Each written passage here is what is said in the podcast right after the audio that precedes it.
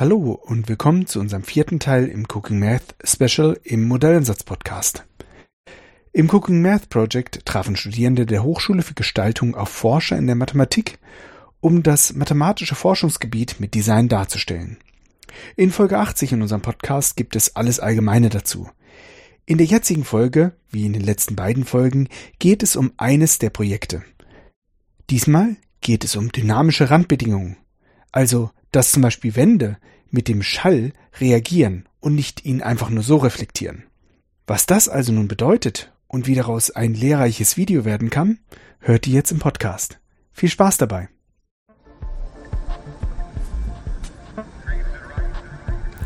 Schönen guten Tag, David Hipp. Hallo. Sie sind ein Kollege von mir hier am angewandten Institut in der Mathematik und beschäftigen sich ähm, mit der Wellengleichung und insbesondere dabei, äh, welche ähm, Bedeutung die verschiedene Wahl von den Randbedingungen dafür hat. Wellen kennen alle unsere äh, Zuhörer sicherlich aus dem täglichen Leben. Ähm, jeder sitzt gerne am Rande des Meeres und guckt den Wellen zu. Es gibt aber auch Radiowellen und ähm, ganz viele Phänomene, die mit Wellen irgendwas zu tun haben. Inwieweit sind denn jetzt die Wellengleichungen, die Sie betrachten, ein mathematisches Modell für solche Wellen? Gut, die Wellengleichung, die ich betrachte, ist erstmal eine ganz einfache Wellengleichung, die die grundsätzlichen Charakteristiken ähm, der Welle alle hat, aber ähm, nicht mit unnötigem Ballast beladen ist. Es ist ja für Mathematiker immer wichtig, die Dinge auf Wesentliche zu reduzieren, das heißt, die Dinge drin zu behalten, die einen die, die entscheidenden, äh, entscheidenden Einfluss darauf haben, wie sich Dinge verhalten und andere, ähm, andere Teile, die äh, vielleicht für die Anwendung eine große Rolle spielen, nur wegzulassen, weil die sich mehr oder weniger ähm, leicht integrieren lassen in das bestehende Modell. Das heißt, die Wellengleichung an sich ist erstmal relativ abstrakt und würde am ehesten noch zu Problemen aus der Akustik passen. Das heißt, wenn man sich, wenn man betrachtet, wie sich Schallwellen im Raum ausbreiten in der Luft, wie sie an Wänden reflektiert werden, das wäre so das passendste ähm, anschauliche Modell für die Probleme, die ich betrachte. Mhm. Und wenn man die Wellengleichung aufschreibt, welche Terme kommen denn da drin vor? Gut, man muss sich natürlich erstmal klar werden, was will man überhaupt haben. So eine Welle hat, ist, ist, ein, ist ein Zustand, der von zwei Größen abhängt, nämlich von dem Ort und von der Zeit. Und ähm, wenn wir jetzt ähm, diesen Zustand im Folgenden jetzt mal U nennen wollen, dann ist die Wellengleichung ist eine, ähm, ist eine sogenannte partielle Differentialgleichung. Partielle Differentialgleichung heißt sie, weil in der Gleichung partielle Differentiale vorkommen. Das sind ähm, Ableitungen, also Änderungsraten dieses Zustandes bezüglich verschiedener Größen.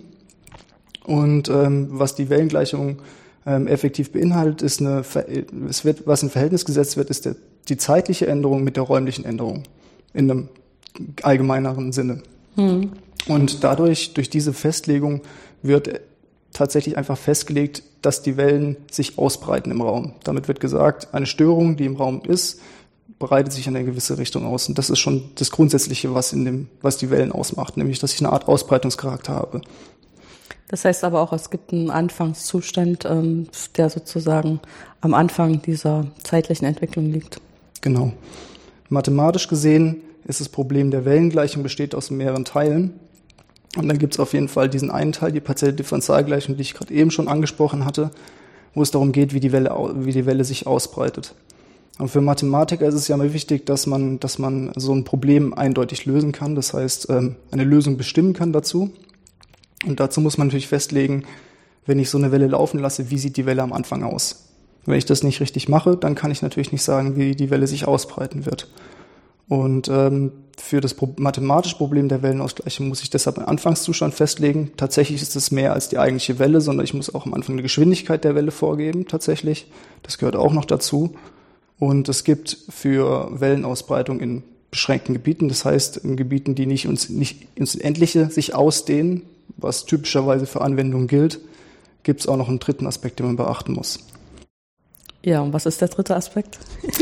Der dritte Aspekt sind die sogenannten Randbedingungen, mhm. weil man kann sich ja relativ leicht überlegen, wenn ich jetzt, ähm, auch wenn es jetzt vielleicht ein bisschen, na, wobei wir können ja bei dem Beispiel bleiben mit der Schallausbreitung im Zimmer. Ich kann mit Ihnen ganz normal reden, die Wellen zwischen, zwischen uns können sich durch die Luft ausbreiten, aber wenn die Welle auf die Wand trifft, dann kann die Welle natürlich nicht mehr weitergehen. Dann muss die Welle irgendwie reflektiert werden. Und ähm, zu beschreiben, wie eine Störung, also die, die akustische Welle sich am Rand verhält, dazu braucht man noch eine Randbedingung. Und erst dadurch kann man dann komplett beschreiben, wie die akustische Welle sich zum Beispiel in einem, in einem Raum ausbreiten würde. Es ist ja auch letztendlich so eine Sache, die, die man entweder mit der mathematischen Brille angucken kann. Also ich muss halt eine Bedingung am Rand vorschreiben, um ein wohlgestelltes Problem zu haben, damit alle meine unbekannten oder Variablen, wie wir sie nennen, ähm, auch festgelegt haben, sind in ihren Freiheitsgraden.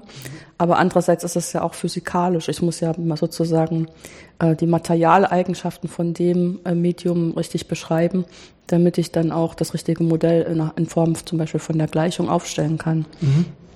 Wenn ich dann sage, am Rand wird es halt reflektiert oder am Rand wird es gestreut oder es wird in, die, in der Art ähm, was dazwischen gemacht, ein bisschen was wird gestreut, ein bisschen was wird reflektiert, dann sagt das ja auch, äh, was ich zum Beispiel für eine Qualität der Wand habe. Mhm. Wenn es halt eine knallharte, glatte Wand ist aus Beton, dann wird halt alles reflektiert. Wenn ich dann noch einen Vorhang davor habe, dann wird auch viel geschluckt und gestreut. Genau.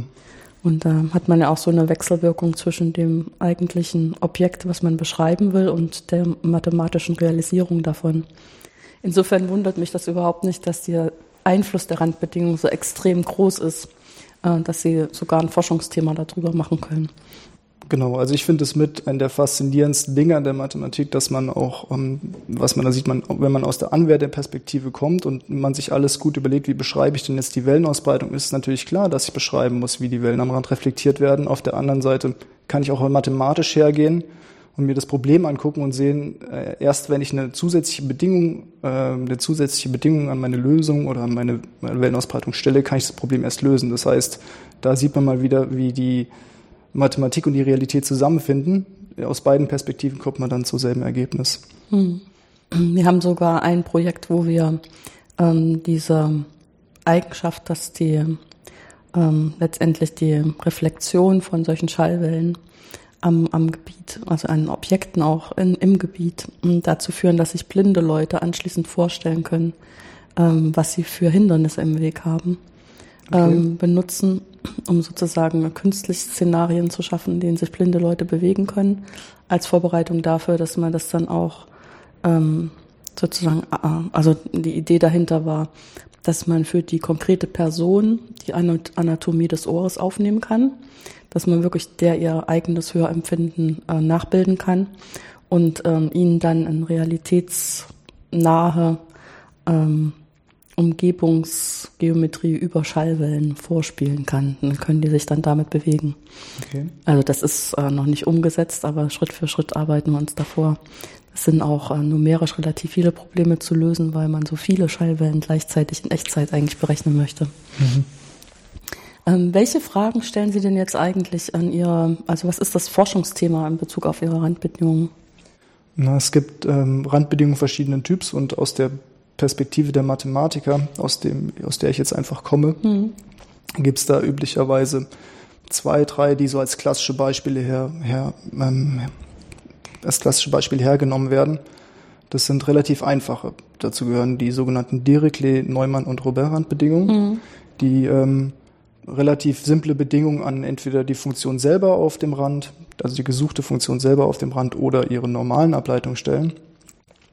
Es gibt aber auch Randbedingungen, die aufwendiger sind, die ähm, komplexere Zusammenhänge modellieren. Und das sind, ähm, ich meine, die Dinge, die ich mir anschaue, fallen unter diese Kategorie. Ich nenne sie die sogenannten dynamischen Randbedingungen, weil ähm, diese Randbedingungen erlauben, dass ich auf dem Rand eine Dynamik habe. Das heißt, ich erlaube, dass meine, meine Lösung sprechen wir wieder von der Schallwelle, wenn meine Schallwelle tatsächlich Energie an die Wand abgeben kann, während sie reflektiert wird. Das ist mit den klassischen Randbedingungen, wie ich sie gerade genannt habe, einfach nicht möglich. Das ist, ähm, da kann die Wand nicht mitspielen sozusagen. Und wenn in den Randbedingungen, die ich so betrachte, da sind ähm, zum Beispiel auch Oberflächen auf der Wand erlaubt, äh, Oberflächenwellen entlang der Wand erlaubt. Mhm. Das sind Dinge, die ich mir angucken will. Und da ich numerische Mathematik mache, das heißt, mich damit auseinandersetze, wie man sowas simulieren und Näherungslösungen berechnen kann, sind es Dinge, die ich mir angucke, ob konventionelle Verfahren auch für diese komplizierteren beziehungsweise ähm, realistischeren Randbedingungen genauso funktionieren. Hm. Das war das Wort, was mir auch gerade auf der Zunge lag, dass das ja eigentlich viel realistischer ist für akustische Wellen. Weil mithilfe zum Beispiel von Dirichlet und Neumann-Randbedingungen kann man ja nur vorschreiben, dass ein bestimmter Zustand ähm, für alle Zeiten auf dem Rand aufrechterhalten ist. Also Dirichlet-Rand schreibt im Prinzip den Wert der Funktion auf dem Rand explizit vor. Meistens nimmt man dann sogar Null und kann dann im Prinzip, wenn das nicht Null ist, das aus zwei Lösungen zusammensetzen, ähm, dass man dann jeden beliebigen Randwert erreichen kann. Dann ähm, beim Neumann geht es eigentlich nur darum, was man äh, vielleicht über die Grenze austauschen kann. Wobei auch äh, über die Grenze austauschen kann auch heißen, es wird dann rein reflektiert. Und Randbedingung ist eigentlich nur eine Kombination von den beiden. Das heißt, äh, das, was sie Dynamik nennen, ist also überhaupt nicht möglich. Und es ist auch nicht möglich, dass der Rand irgendwas anderes macht, als einfach nur stillzuhalten. Genau. Hm. Und ähm, man muss natürlich sehen, dass ähm, obwohl das jetzt relativ simpel klingt, reichen für viele Beispiele, reichen diese klassischen Randbedingungen aus, um das zu beschreiben. Aber wenn man eben dann doch ein bisschen genauer hingucken will und ähm, Effekte berücksichtigen will, die eben tatsächlich damit zu tun haben, dass der Rand meines Problems oder eben die Wand meines Zimmers mitschwingt, wenn ich mich dafür interessiere, ob ich zum Beispiel eine Konzerthalle simulieren will, wo die Akustik ein, mhm. quasi der entscheidende Faktor ist, dann muss ich natürlich auch solche Dinge mit ähm, berücksichtigen und dann lohnen sich diese aufwendigeren Modelle auch. Abgesehen davon, dass man natürlich viele interessante Effekte hat, die vorher einfach gar nicht da waren. Hm.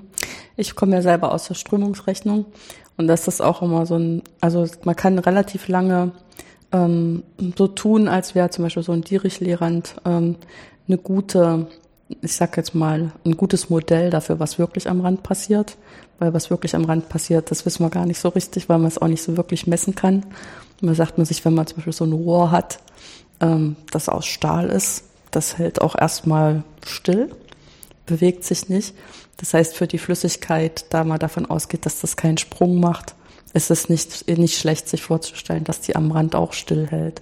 Also sozusagen diese Minischicht, die als erstes am Rand anliegt, die liegt halt still. Mhm. Und wenn das nicht so richtig ein gutes Modell ist, weil es vielleicht nicht so ein hartes Stahlrohr ist, sondern vielleicht ein Plastikrohr, dann reicht es vielleicht auch vorzuschreiben, dass nichts über, durch das Rohr durchsickern kann, was dann so eine Neumann-Brandbedingung wäre. Aber spätestens, wenn ich dann Strömungsvorgänge habe, in einer Blutader zum Beispiel, ist völlig klar, dass das kein äh, Rohr ist, was einfach stillhält, sondern das pulsiert ja mit ähm, einerseits angeregt durch die Flüssigkeit, also das Blut, was da durchgeht, andererseits angeregt durch die Muskeln, die da drin sind. Und dann würde man auch sowas brauchen wie ihre dynamischen Randbedingungen. Genau. Ja. Und ich denke halt auch, ähm, also aus der Akustik ist es halt so unfassbar wichtig, dass fast das Wichtigste an dem Problem der Rand ist, oder? Das ist wahr, ja. Die Wellenausbreitung im, sagen wir mal, in der Luft ist ja vergleichsweise simpel zu beschreiben und äh, hätte jetzt keine besonderen Effekte. Und tatsächlich betrachtet man ja meistens auch Streuprobleme. Das mhm. heißt, man betrachtet, wie werden Dinge reflektiert und dafür ist es natürlich wichtig, welcher Reflexionsmechanismus denn jetzt hier tatsächlich angewendet wird. Und äh, man kommt da schon zu unterschiedlichen Ergebnissen. Das ähm, versuche ich auch immer klar zu machen. Das war auch Teil von diesem HFG-Projekt. Da wurde das, wollten wir versuchen, eben die Unterschiede durch Visualisierung klar zu machen. Mhm. HFG-Projekt heißt, äh, ihre, ihr Forschungsthema war auch beteiligt an diesem Cooking Mass, äh, diese Zusammenarbeit mit der Hochschule für Gestalt. Ähm, was haben Sie sich denn vorher vorgestellt, bevor Sie da reingegangen sind in dieses gemeinsame Projekt mit dem Gestalter? Ähm, ganz am Anfang habe ich mir nichts vorgestellt, weil mir klar war, dass es sowieso nicht so wird, wie ich mir das vorstelle. Ähm, erhofft hatte ich mir, dass ähm, eine schöne, schöne Ausarbeitung zu der Thematik stattfindet. Ich habe also eine optisch schöne Ausarbeitung mhm. zu der Thematik, die ich bearbeite. Und äh, ja gut, das ist zumindest erfüllt worden. Ähm, und ansonsten war ich einfach nur offen dafür, mit anderen Leuten darüber zu reden, weil ähm, ich das immer sehr interessant finde, ähm, das anderen Leuten zu erklären und dann zu sehen, wie ihre Reaktionen darauf sind, wenn sie sich dann noch gezwungenermaßen damit auseinandersetzen müssen, weil sie was dazu erstellen müssen, ist das Ganze um, umso interessanter. Hm. Ja, zumal man ja auch immer ähm, so viel davon verstehen muss von dem Thema, dass man dann seine eigene Sicht darauf präsentieren kann. Also es muss jetzt nicht ähm, jeder, der über ihre Arbeit was sagen will, das alles genauso verstanden haben wie Sie. Aber man muss genug davon verstanden haben, dass man dazu was sagen kann. Wie war denn da der Ablauf oder inwieweit haben Sie sich verständlich gemacht? Über welche Form von Kommunikation? Ähm, gut, es gab am Anfang so einen allgemeinen Teil, in dem man ähm, versucht hatte, generell die Probleme, die wir betrachten, also Probleme aus der numerischen Mathematik und die analytischen Hintergründe dahinter so ein bisschen zu erklären. Das war vor, als Vortrag von uns, unserer Seite, von den Mathematikmitarbeitern mhm. äh, für alle. Und dann ähm, wurde in kleiner Runde noch ein bisschen im Dialog quasi besprochen, was die einzelnen Dinge bedeuten. Ähm, das Problem ist so ein bisschen, dass man, selbst wenn man direktes Feedback bekommt, was ja in so einer kleinen Runde durchaus möglich ist, dass man, dass sie, dass häufig gesagt wird, man, die Leute hätten es verstanden. Und das ist natürlich aber nur auf den ersten Blick so. Wenn die Leute selbst nochmal reproduzieren sollen, wenn man selbst nochmal reproduzieren soll, was tatsächlich denn jetzt erzählt worden ist, sieht es immer gleich ganz anders aus. Das heißt, das ist natürlich kein Prozess, der nach einem Vortrag oder zwei Vorträgen klar ist, sondern das ist jetzt über ein halbes Jahr gegangen und ich konnte ganz am Schluss auch immer noch mal erklären, was ist denn jetzt hier tatsächlich der Fall und was eben nicht. Es entwickeln sich da falsche Vorstellungen ziemlich schnell. Man hat ein grobes Gefühl, man hat das verstanden. Aber tatsächlich ist es natürlich so, dass es wirklich lange Einarbeitungszeit kostet. Stand denn eigentlich gleich am Anfang ähm, im Raum, dass das ein Video wird? Oder war erstmal nur irgendwie irgendeine Visualisierung angedacht? Bei die Studenten von der HFG wurden ja dann den einzelnen Doktoranden zugeteilt, beziehungsweise haben sich gewünscht, mit dem sie zusammenarbeiten mhm. können. Und tatsächlich hatte ich mit dem Studenten, mit dem ich dann zusammengearbeitet habe, dem Oliver Jelko, auch vorher schon geredet. Mir war klar, dass er ähm, Computergrafik macht und Animationsvideos.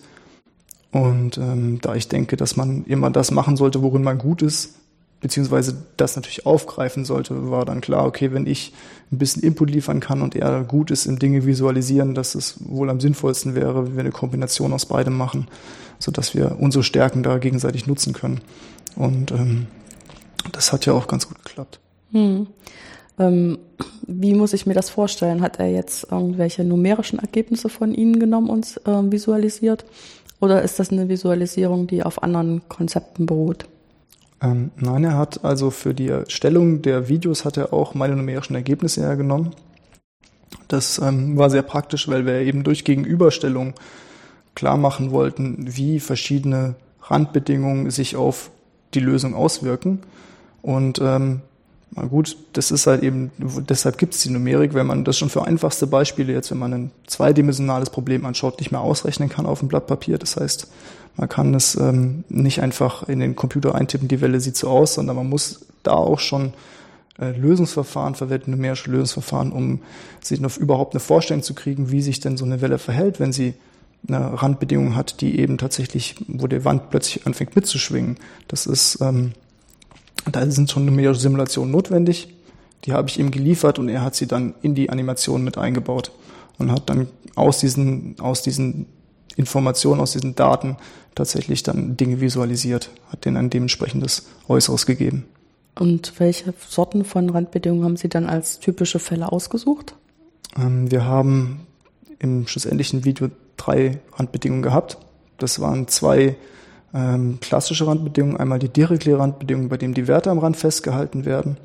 Dann die Neumann-Randbedingung, ähm, die besagen, dass, äh, dass die Normalableitung der Funktion gleich Null ist, also dass die Welle quasi senkrecht die ganze Zeit auf dem Rand steht. Und dann noch eine dynamische Randbedingung, das ist die sogenannte akustische Randbedingung, weil sie aus der Akustik kommt. Und ähm, die beschreibt, dass die Wand aus ganz vielen kleinen Federn besteht, die anfangen zu schwingen, wenn äh, eine Welle, eine akustische Welle, was ja ein Überdruck in der Luft ist, auf die Wand trifft. Ähm, wie fühlt sich das an? Also ich meine, ich muss da vielleicht nochmal einen Schritt zurückgehen. Wenn diese numerischen Verfahren durchgelaufen sind, da ist man schon erstmal froh, weil man dann keinen Fehler im Programm mehr hat. Aber erstmal ist es ja nur eine Liste von Zahlen. Den kann man noch nicht so ähm, wirklich die Welle erkennen. Also man kann, nachdem man lange genug an dem Programm gesessen ist, natürlich sehen, ob das ähm, erwartete Resultate sind oder ob das vielleicht doch noch nicht so richtig ist, weil es unerwartet ist. Man muss ja dann doch immer hergehen und muss aus den Zahlen nochmal ein Bild machen. Ähm, ist jetzt dieses Bild, was entstanden ist, weil das halt einer gemacht hat, der sich mit Gestaltung auskennt, äh, wirklich eine neue Qualität für Sie gegenüber Bildern, die Sie so oder so erstellt hätten? Aus wissenschaftlicher Sicht nicht unbedingt. Ähm, man hat ja mit auch üblich Visualisierungstools, die in dem Programm in meinem Fall mit MATLAB schon mitgeliefert werden. Ich kann alles, was ich will, auch darüber visualisieren. Die Stärke davon, von den ähm, allgemeinen Computerkraftprogrammen, was jetzt halt möglich war, ist, dass ähm, man kann anwendungsnahe Dinge darstellen. Man kann so tun, als wäre das ein Wasserbecken und äh, wird, zeigt darauf irgendwelche Wellen. Und ähm, man kann halt mit Videoschnitttechniken den Fokus auf diverse Dinge legen, ähm, die vorher in dem allgemeinen Kontext vielleicht ein bisschen untergegangen sind. Das heißt, ähm, man kann dem Ganzen äh, mehr Geschichte geben. Man kann, es ist leichter, das jemandem klar zu machen, der sich nicht so viel damit beschäftigt hat, der vielleicht äh, mit Formeln nicht ganz so warm ist und ähm, es nicht gewohnt ist, solche Bilder zu sehen äh, in irgendwelchen wissenschaftlichen Vorträgen. Eine Mehrinformation steckt nicht drin, aber es ist leichter zugänglich. Das ist sozusagen der Einfluss des, der Ausbildung zum ähm, Mediengestalter, ne? dass man dann auch einen Fokus darauf legen kann, dass das in einer zugänglichen Weise dargestellt wird. Genau. Das ist natürlich auch noch eine Kombination damit, dass Wissenschaftler, Wissenschaftler immer eine eigene Sprache haben und eine eigene Darstellungsart. Das heißt, wenn ich meinen Kollegen, die in ähnlichen Fachrichtungen arbeiten wie ich, meine, meine Grafiken zeige, dann ist es für die alle sofort klar, was da zu sehen ist. Für den Rest ist es erstmal ein bisschen komisch. Das da muss man lange drüber nachdenken, bis man sicher ist, was man jetzt tatsächlich sieht. Das, ähm, diese Brücke kann man da so ein bisschen schlagen, weil halt eben man Bilder wählen kann, die näher an dem sind, was man sich vorstellen kann. Hm. Ja, das ist ja auch eigentlich so ein Thema, ähm, was vielleicht auch immer wichtiger wird. Zum Beispiel, wenn Entscheidungen eben darauf beruhen, was wir als angewandtes Institut, als Mathematiker simulieren, dass man dann auch mit Leuten spricht, die wahrscheinlich gar nicht vom Fach sind und trotzdem verstehen müssen, was wir da ausgerechnet haben dass man irgendwelche Möglichkeiten findet, das möglichst äh, so darzustellen, dass es auch nicht zu irgendwelchen Verwechslungen im Kopf kommt. Mhm. Was weiß ich, wenn wir so gewöhnt sind, immer kaltes Wasser mit Blau und warmes mit Rot zu assoziieren, dann sollte man vielleicht diese beiden Farben nicht unbedingt andersrum wählen. Auch wenn wir als Mathematiker sagen, ist ja Banane, ich habe die Skala daneben, kann man doch sehen. Das ist jetzt so eine ganz simple Anwendung, aber ja, man muss aber auch sagen, dass ähm, wenn man jetzt das Beispiel macht, man würde die Farben einfach vertauschen, das wirkt dann tatsächlich auch auf Leute, die aus der Mathematik kommen, auch auf mich sehr verwirrend. Und mhm. was man ja trotzdem macht, so ein Computerprogramm kann auch immer Fehler enthalten. Und man entstellt, manchmal ist einfach durch die Visualisierung tatsächlich am Computer, dass man feststellt, irgendwas in dem Programm läuft nicht richtig, weil so wie das, wie die Welle gerade sich ausgebreitet hat oder am Rand reflektiert worden ist, so kann es gar nicht gewesen sein. Das gibt die Mathematik nicht her und das ist tatsächlich dann, das merkt man erst, indem man es quasi optisch verifiziert, ob denn die Simulation glaubwürdig ist, zumindest mal fürs Auge. Das ist natürlich kein wissenschaftlicher Beweis, aber es kann ein Indiz dafür sein, ob das richtig gemacht worden ist oder halt eben nicht. Hm. Ja, das ist das, was man immer so gesunden Menschenverstand nennt oder Erfahrung. Ne? Ähm, wenn Sie die Wellengleichung für ihre dynamischen Randbedingungen lösen, mussten sie sich da neue numerische Verfahren überlegen? Ähm, nee, die numerischen Verfahren, die ich verwende, sind eigentlich etabliert. Also was ich verwende für meine Simulation ist ähm, eine finite Elemente-Diskretisierung im Raum und ähm, eine typische Zeitschrittverfahren. Ähm, muss in dem Fall allerdings muss man die anpassen, weil die dynamischen Randbedingungen halt eben diese zusätzlichen Effekte haben, die auf dem Rand sind, ist man im mathematischen einem leicht anderen ähm, leicht anderen Setting unterwegs. Das heißt, man betrachtet die Gleichung in anderen Räumen, wenn ich den Begriff verwenden darf, ähm, und muss deshalb äh, zusätzliche Anpassungen vornehmen, damit die Finite-Elemente-Methode hier auch funktioniert. Ja, also die Idee von der Finite-Elemente-Methode ist ja, dass ich das Gebiet, in dem ich die Welle anschauen will, in kleine Teilgebiete zerlege und die kleinen Teilgebiete dann eigentlich nur noch als die Knoten des Teilgebietes im Computer abgebildet werden. Und ähm, die Variablen, die ich ähm, berechnen will, dann eigentlich nur als Werte an diesen Knoten äh, auch berechnen kann und will und anschließend dann sozusagen über eine Interpolation daraus wieder eine äh, Lösung mache, die wie eine Welle aussieht. Was heißt, ich verbinde das in der richtigen Art und Weise. Einfachste Art, das zu verbinden, wäre einfach mit Linien, was natürlich nicht aussieht wie eine Welle, aber man kann das auch glatt verbinden. Und das ist auch im Prinzip so ein Standard. Ähm, und in diesen kleinen Kästchen wird ja im Prinzip erstmal abgebildet, was die Wellengleichung macht, indem sie die Welle von Punkt zu Punkt übergibt. Das ist relativ, ich will nicht sagen einfach, aber das sind äh, im Prinzip algebraische Beziehungen, also so eine Gleichung, die man lösen kann. Und dann kommt die Welle irgendwann am Rand an und da muss man halt noch einbringen, was passiert jetzt am Rand. Und das ist sicherlich jetzt, wenn Sie da nicht wie als die Verfahren entwickelt wurden und man hat das für Dirichlehrand gemacht, kann man da einfach null überall am Rand eintragen. Das ist halt der Wert, der da am Rand angenommen wird. Und damit hat man im Prinzip nur damit zu tun, dass man diese algebraischen Gleichungen, die auch alle so eine ähnliche Struktur haben, sich deswegen auch gut lösen lassen, hat, sondern durch diesen Rand wird da so eine Art Dynamik auch in die Gleichung reingetragen, die dann sicherlich auch nicht mehr so einfach zu lösen sind. Also das sage ich jetzt einfach nur, weil ich mich mit finiten Elementen auskenne, aber mit ihren Randbedingungen eigentlich gar nicht. Wie schlimm ist denn das, was dann bei den Randbedingungen passiert in ihrem Gleichungssystem? Ähm, das kommt drauf an, aber schlussendlich ist es natürlich, man kann sich natürlich vorstellen, wenn ich was modelliere, was komplizierter ist, dass dann ähm, natürlich auch die Gleichungen, die ich numerisch lösen muss, dann später auch komplizierter zum Lösen sind. Das ist die Erhaltung der Schwierigkeit, ne? Genau. Ähm, das ist, scheint so ein bisschen, scheint so ein bisschen klar zu sein. Man muss sich überlegen, dass bei solchen Dingen ähm, ganz unterschiedliche Skalen äh, eine Rolle spielen können.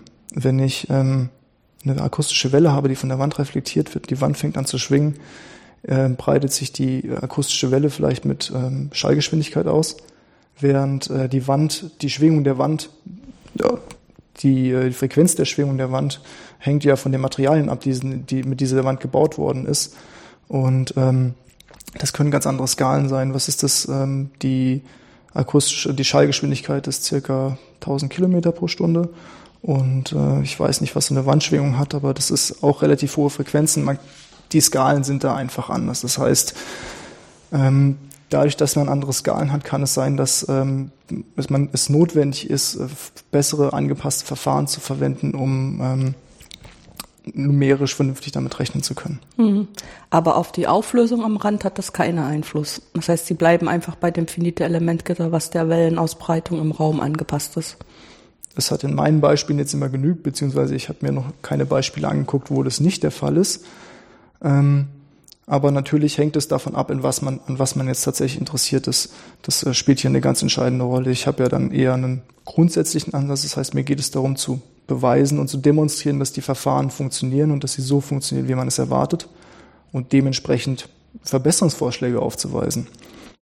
Auf der anderen Seite wenn man jetzt einen Anwender hat, der interessiert, der an einem ganz besonderen Effekt interessiert ist, ähm, dann muss man natürlich darauf achten, dass man die entscheidenden Dinge so gut auflöst, dass man nachher das Ergebnis, dass nachher das Ergebnis den gewünschten Genauigkeitsgrad eben hat. Und da kann es halt eben sein, dass äh, man räumlich, ähm, also wenn man jetzt sich vorstellt, wenn wir die Konzerthalle machen, dass man relativ niedrig auflöst in der Konzerthalle selber und dafür Teile des Randes, wo viel passiert, wo viel Interaktion mit, von der Wand mit den Schallwellen stattfindet, dass man da ganz besonders genau hinguckt, damit man eben die Effekte, an denen man interessiert ist, tatsächlich auch beobachten, auflösen und nachher halt eben auch näherungsweise berechnen kann. Ja, das wäre dann für Sie jetzt noch Zukunftsmusik.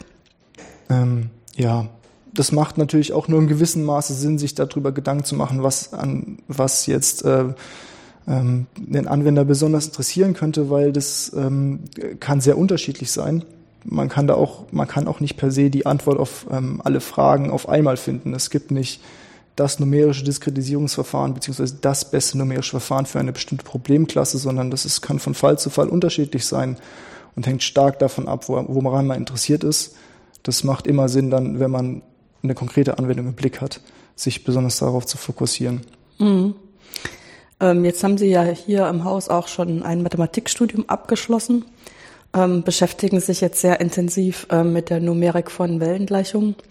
Äh, was hat Sie denn dazu äh, getrieben, sich dafür als ähm, Betätigungswelt, ich will jetzt nicht sagen Beruf obwohl das vielleicht auch eine zulässige Beschreibung wäre, zu entscheiden?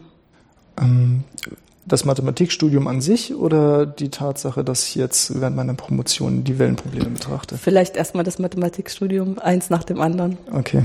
Ich glaube, da bin ich einer PR-Maßnahme äh, der Fakultät für Mathematik hier, ich will nicht sagen auf den Leim gegangen, aber da habe ich drauf angesprochen.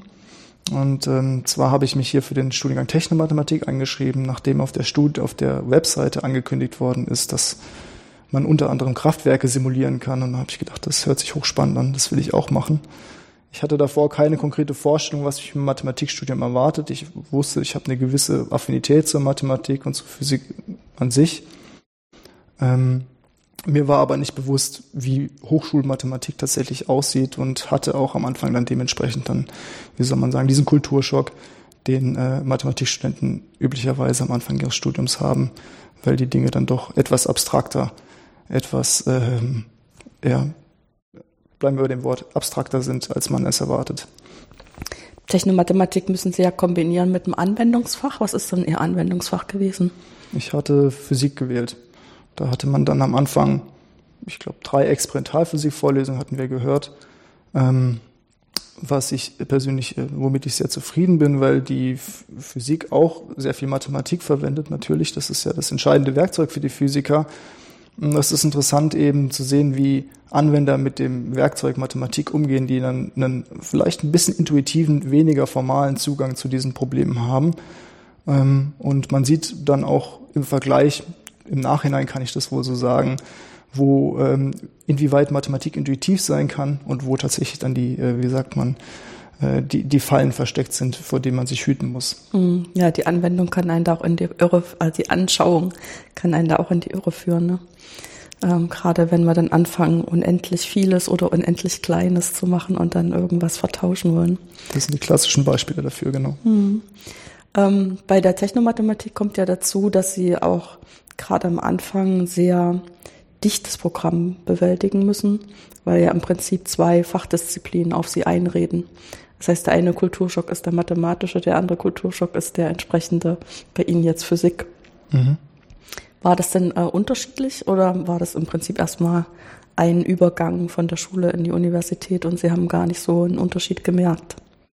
Gut, ich denke, also es war in beiden Fall, der Einstieg war relativ hart, zumindest für mich. Ich hatte davor Zivildienst gemacht, ein Jahr Pause gehabt nach der Schule. Und äh, die Mathematik und die ganzen Dinge werden hier an der Uni ja auf einem bedeutend anderen Level gemacht als an der, an der Schule noch.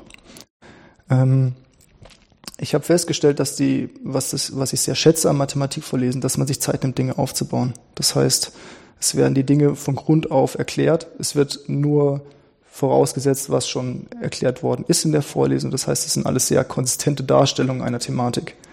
Das hat man in der Physik meiner Einschätzung nach in vielen Anwendungsfächern nicht. Das kann ich auch nachvollziehen, weil die Dinge, die man hier voraussetzen muss, bedeutend mehr sind. Aber dann muss man damit leben, dass man äh, in der Experimentalphysik 1 Dinge erklärt kriegt, mathematische Werkzeuge verwendet, die man vorher noch gar nicht so genau kennt. Und ähm, da fehlt einfach die Zeit, die Dinge von Grund auf aufzubauen. Da muss man ein bisschen mehr, wie soll ich sagen, ähm, kreativer sein, sich diese Werkzeuge auch intuitiv ähm, anzueignen und sie dann so zu verwenden. Das heißt, eigentlich ähm, wird man darauf getrimmt, mehr die Ideen von den Werkzeugen auch zu nehmen, als ähm, das als Rezept zu nehmen. Ne? Das ist. Weil man das Rezept vielleicht noch gar nicht so verinnerlicht hat. Genau. Die formalen Dinge spielen da keine so große Rolle. Und ich sag mal, die, meiner Einschätzung nach sind auch viele Formalitäten, die in den Mathematikvorlesungen da sind, beinahe eher eine Hürde im Verständnis, als dass man, dass man tatsächlich ähm, daraus äh, im ersten Moment Nutzen ziehen kann. Es ist wichtig, die Dinge immer formal zu haben und sehr präzise zu sein. Das ist eine der größten Stärken der Mathematik, dass wir so, so viel wie möglich an Mehrdeutigkeit rausnehmen aus den Dingen. Auf der anderen Seite, dadurch, dass die Dinge so präzise gefasst werden müssen, so formal gefasst werden müssen, sind es vielleicht auch, ähm, macht man Definitionen, Sätze sind vielleicht auch nicht ganz so intuitiv, wie sie ursprünglich mal gedacht worden sind, sondern sind das Ende eines Formalisierungsprozesses. Wie haben Sie sich dann in Ihrem Studium ähm, spezialisiert? Also vor allen Dingen vielleicht auch in der Mathematik? Ähm, die Technomathematik ähm, spielt die numerische Mathematik, ist quasi die äh, übliche Richtung und das ist auch das, wofür ich mich dann entschieden hatte. Die numerische Mathematik beschäftigt sich ja mit der näherungsweise Berechnung von Lösungen für Probleme. Das liegt da, das, die ist besonders wichtig, weil viele Probleme eben nicht äh, exakt gelöst werden können, ähm, man, insbesondere nicht auf dem Blatt Papier. Und ähm, diese numerischen Methoden spielen eine große Rolle für, für Anwendungen, eben um Simulationen von zum Beispiel physikalischen Zusammenhängen zu machen. Und ähm, es war wohl eine Kombination aus, ähm, dass ich eine Dozentin erwischt hatte, die die Vorlesung in numerischer Mathematik in einem Stil gehalten hat, die mir, der mir zugesagt hat, ähm, als auch eine glückliche Wahl von Vorlesungen, dass ich da irgendwie reingeraten bin und dann hat sich eins zum anderen gesellt und ich hatte dann plötzlich einen großen Fundus an numerische Mathematikvorlesungen gehört und ähm, hatte da eine gewisse Allgemeinbildung. Dann ist klar, wenn man da sich schon drauf spezialisiert hatte und da Freude dran gefunden hat, dann ist es, äh, will ich dann später in dem Thema auch meine Abschlussarbeit schreiben und so hat eins zum anderen geführt. Hm. Und ähm, Sie haben anscheinend mit Ihrer Abschlussarbeit so überzeugt, dass Sie anschließend ähm, eine Promotionsstelle angeboten bekommen haben? Ja. Ja.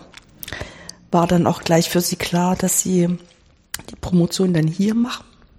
Das war nicht gleich klar. Ich hatte am Ende meines Studiums im Laufe der Diplomarbeit dann festgestellt, das ist was, ähm, für das ich mich interessiere, für das ich mich begeistern kann. Auch die Arbeit mit der Mathematik selber bis zur Diplomarbeit hatte man ja nur im Rahmen von Seminaren sich Dinge selber erarbeitet und bei der Vorlesung den Stoff in einer gewissen Form äh, einfach schon präsentiert bekommen während man bei der Diplomarbeit tatsächlich selber sich einarbeiten musste. Und für mich hat es auch bedeutet, dass ich mich das erste Mal mit Literaturrecherche wirklich auseinandergesetzt habe. Und man, was man dann sehr schnell feststellt, ist, dass man, dass es unglaublich viel gibt, was es noch zu lernen gibt. Es sind immer ganz viele Aspekte, über die man noch nicht Bescheid weiß und ähm, dass sich viele Leute schon über viele Themen Gedanken gemacht haben. Und man hat quasi erst den Eindruck, dass alles schon erledigt ist und stellt im Nachhinein dann fest, ja, es gibt aber auch noch viele Dinge, die unklar sind, mit denen man sich noch beschäftigt, äh, beschäftigen muss, sollte, weil sie interessant sind und ähm, Probleme sind, die durchaus eine Rolle spielen. Ich hatte dann mich entschieden, dass ich auf jeden Fall eine Promotion machen will. Das war der erste Schritt und ähm, hatte dann gehofft, dass ich einfach ein Angebot hier an der Universität kriege, insbesondere an dem Lehrstuhl, wo ich meine Diplomarbeit geschrieben habe, weil man natürlich, obwohl die Wissenschaft und gerade die Mathematik ja eine gewisse Austauschbarkeit hat. Das heißt, es ist möglich, mit Leuten von anderen, mit anderen Leuten drüber zu kommunizieren. Ähm, nichtsdestotrotz gibt es immer Art und Weisen, wie Dinge gemacht werden. Und wenn man das, wenn man das äh, in einem bestimmten Rahmen sind sie es einfach gewöhnt, ne? Genau, man, man hat gelernt, miteinander umzugehen, miteinander zu kommunizieren es ist klar, was für eine Erwartungshaltung da ist. Da gibt es immer verschiedene Abstufungen, wie viel Theorie, wie viel Praxis, was ist der Fokus auf, die, auf den, in, in, der, in der Arbeit an sich, dass es ähm, sehr angenehm ist, mit jemandem zu arbeiten, den man schon kennt und ähm, beide Seiten sich darüber klar sind, ähm, was man voneinander erwartet und äh, wie man miteinander arbeiten will. Deshalb ähm, hatte ich dann äh, hier dieses Angebot äh, gerne angenommen weil ich mich auch während der Diplomarbeit gut betreut gefühlt habe und das auch der Stil war, den ich weitermachen wollte. Wenn Sie jetzt zurückschauen auf Ihr eigenes Studium, ähm, gab es denn bestimmte Dinge, wo Sie im Anschluss sagen, das war ziemlich gut, dass ich das ausprobiert habe, was Sie vielleicht anderen Leuten auch als Ratschlag geben würden? Also sowas zwischen Vorsicht ähm, und bisschen Risiko. Ich weiß nicht, ob ich tatsächlich Dinge riskiert habe. Ähm, ich habe immer Vorlesungen ausgewählt, die mich interessiert haben, einfach auch wenn sie ein bisschen ähm, ab vom Schuss waren, auch wenn es eventuell mal eine extra Vorlesung war, die jetzt nicht unbedingt notwendig war, was äh, die Semesterwochenstundenanzahl angeht. Ähm, nein, also ich hatte, ich habe viele Dinge ausprobiert. Ich habe keine von meinen äh, keine von meinen Erfahrungen in der Hinsicht bereut. Ähm, man muss, was man auch schnell feststellt, man muss sich die Dinge mal angucken, bevor man sich eine ernsthafte Meinung dazu bilden kann. Und ähm, die die meisten Dinge, die ich mir angeschaut habe, waren interessant. Was mich tatsächlich dann am meisten gefesselt hat, ist wohl die numerische Analysis, das heißt die numerische Mathematik aus der Perspektive der Theorie. Mit mathematisch theoretisch nachweisen, dass numerische Verfahren gut, gut oder weniger gut funktionieren und sich diese Dinge anzugucken. Also ein Mittelding aus Anwendungsmathematik und tatsächlich ähm, Analysis, wo es um die Theorie von den Problemen geht. Mhm. Das heißt, ähm, den Interessenfolgen auch im Studium wäre so ein Ratschlag. Das höre ich Fall. einfach jetzt mal so mit meiner Brille raus. Ich finde ja auch, dass es eine relativ wichtige Sache ist, ähm, dass man immer, also ich weiß nicht, manchmal hat man so das Gefühl, Leuten wird abtrainiert, ihrer Lust und Laune zu folgen, weil das so einen Anstrich hat, als würde man da nicht diszipliniert ans Ziel gelangen. Aber ich finde das eigentlich Quatsch. Also wir kommen immer nur zu neuen Ergebnissen, gerade in der Wissenschaft, wenn Leute sich ganz ihren Interessen hingeben und ganz ihrer Lust und Laune folgen und auch eventuell lange Stunden am Computer sitzen oder am Schreibtisch sitzen, um über neue Ideen nachzudenken und mit anderen Leuten darüber zu reden. Und der Wissenschaftler als der Mensch mit Lust und Laune, ich glaube, das ist ein Bild, das ist so in der Allgemeinheit nicht so verbreitet. Das ist wahr. Aber ich, meine persönliche Einschätzung nach sind das gerade die Dinge, die tatsächlich die interessantesten Ergebnisse liefern. Forschung kann zum einen Teil natürlich darin bestehen, dass man das Offensichtliche versucht, ähm, beziehungsweise eine offensichtliche Weiterführung von schon bekannten Projekten gemacht hat, äh, vielleicht, die, vielleicht den Anwendungen ein bisschen wechselt und schaut, wie kann ich Dinge anpassen, dass das alles noch so passt. Es ist aber meiner Meinung nach, kriegt man häufig interessantere Ergebnisse, wenn man sich erlaubt, die Fragen zu stellen, die einem gerade in den Kopf kommen und ähm, sich ein bisschen Zeit nimmt, sich mit den Dingen zu beschäftigen und tatsächlich über, über äh, Probleme nachdenkt einfach und äh, dann kreative Lösungen für eben diese Probleme entwickelt und findet. Ja. Dann ist das vielleicht auch ein ganz guter Moment, um unser Gespräch für heute zu beenden. Vielen Dank, dass Sie sich die Zeit dafür genommen haben. Sehr gerne.